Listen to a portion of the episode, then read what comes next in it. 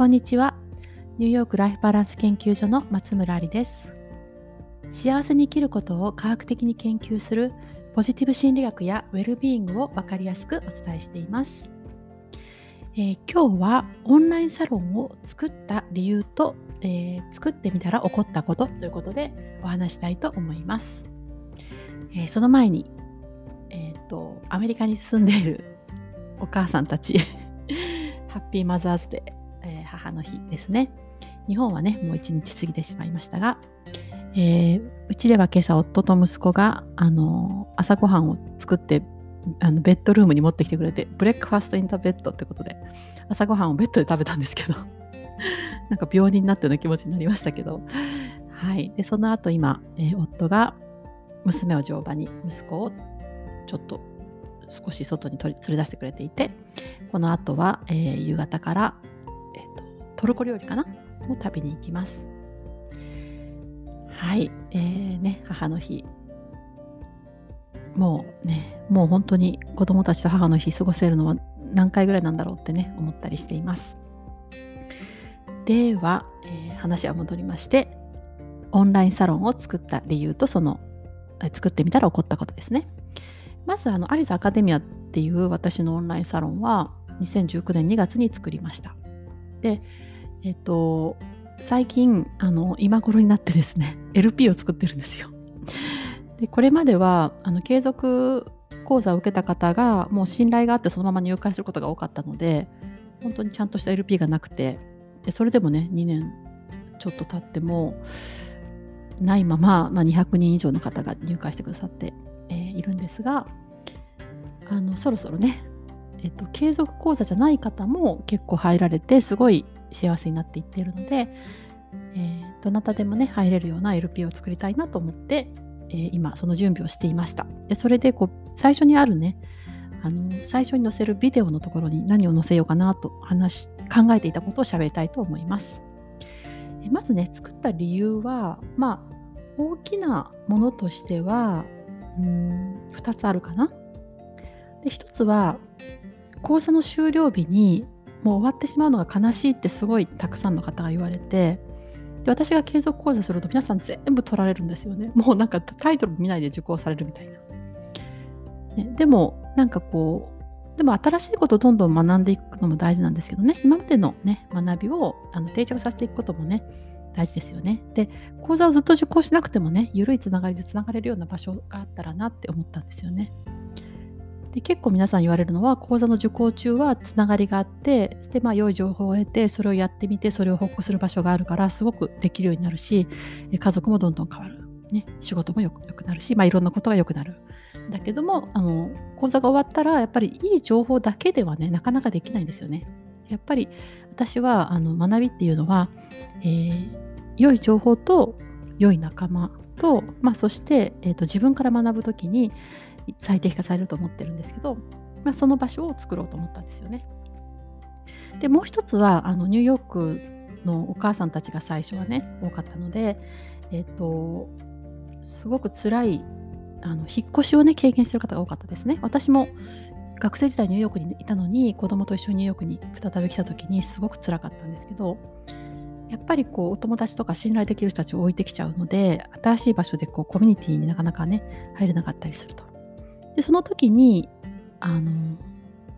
すでにね知ってる人がいたりしたらいいなと思ったんですよね。で実際に例えばルーズベルトアイランドっていうところであの子育てサークルに出てた人が、ね、ウエストチェスターに引っ越してきたらそのウエストチェスターにも子育てサークルがあってそこにそのまま入れたりとか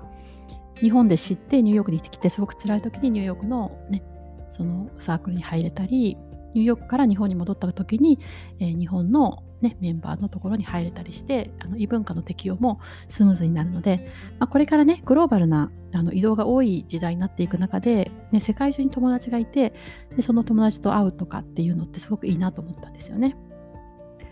はい、で作ってみたら、まあ、もっともっといい効果がありました。まあ、だからもともとはこう継続学習の場として作ったんですけど作ってみたらあの全く学んでない人も結構あの入会してくださってそしてあのその方たちがあの、まあ、動画にね大事な、えーと、ポジティブ心理学のお話を、えアーカイブが結構あるんですけど、えっとまあ、それを見るだけでとかあとはねイベントに参加するだけでどんどんどんどんね幸せになっていくっていうのを目の当たりにして、まあ、びっくりしましたね。うん、で最近この LP を作るので、えーと、会員の方にどのくらいで変化現れましたか？って聞いたんですよ。なんかこう肌感的になんかみんなすごい入っただけで急にね幸せになったりするって言ってるのでうん？と思って、うん、そうしたらこういう結果でした。えーとまあ、220人中全員が回答したわけじゃないですが、えー、回答してくださった中では入会後すぐから1ヶ月で変化を感じた人が半分でしたね。ったり50%ですね。そして、えー、1ヶ月から3ヶ月以内で変化を感じた方が22%、えー、3ヶ月から半年で感じた方が15%、半年から1年が8%っていう感じで、もうあの入会後すぐに、えー、感じた方がすごく多かったんですね。まあ、それがすごくびっくりで、それでこうちゃんと LP を、えー、用意して、気軽にね幸せな幸せになることについて学びたい方に学べるようにしようと思っています。で2つ目は自律的な活動がすごくたくさんね生まれました。まあ、最初は私の月1回の講義と、えグローバルサークルっていう認定講師がしてくださってるサークルに出るので皆さんすごく楽しまれてたんですけどあの少しずつこう例えばね恋愛講座が終わったらじゃあその恋愛講座の受講者で振り返り会しましょうとかうんと私の本が出たらその本の読書会しましょうとか、ね、強みについての本が出たら強みのについて理解する会やりましょうみたいな感じでもうすごいたくさんの有志によるイベントが、あのえっと、立ち上げられてで入会した方はびっくりされるんですよね。オンラインサロンってもっと受け身なものかなと思ってたってあの私からの発信を聞くだけみたいなそうじゃなくてもう本当につながる場所がいっぱいあるのでえーと、会ったことない人たちとどんどん友達になる。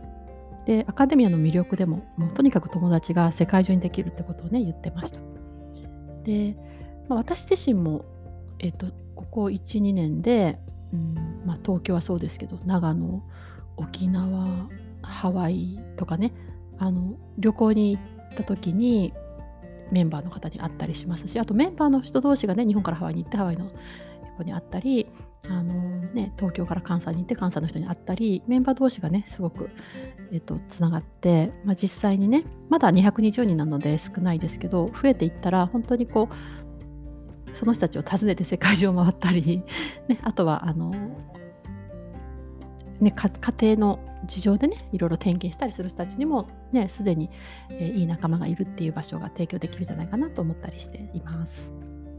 それから、えっと、3つ目にあのね思ったよりそれ以上に素晴らしい人たちが集まってきたってことですね。まあ、だからで、ね、自律的な活動がこんなに盛んになるんですけど皆さんあの失敗しても誰もあの 嫌味とか言わないですし失敗を、えーと、チャレンジと思って応援してくれるしね。安心安全な場っていうことだと思うんですけど、えっと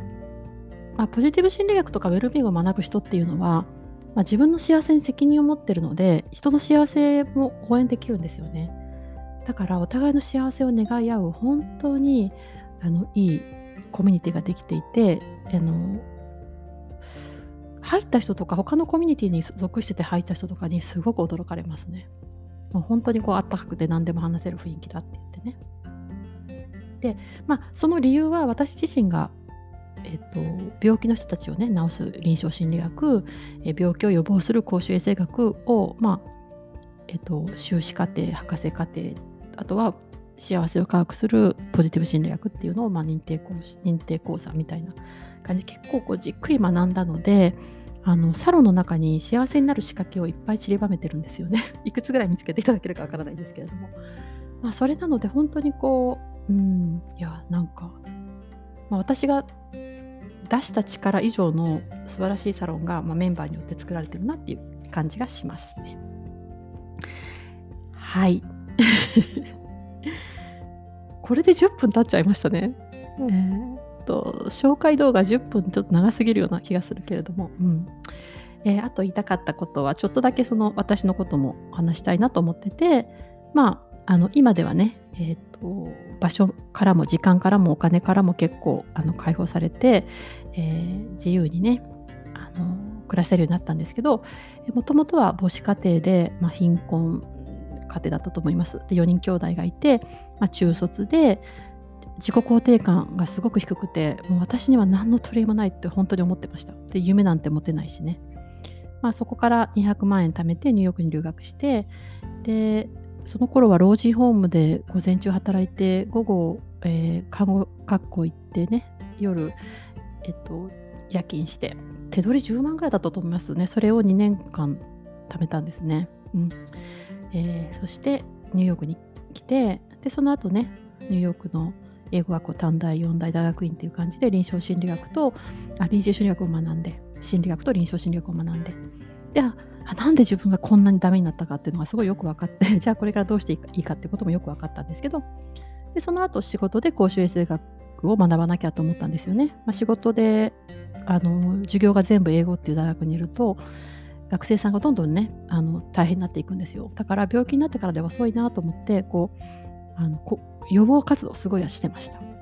でまあその後ニューヨークへ来てから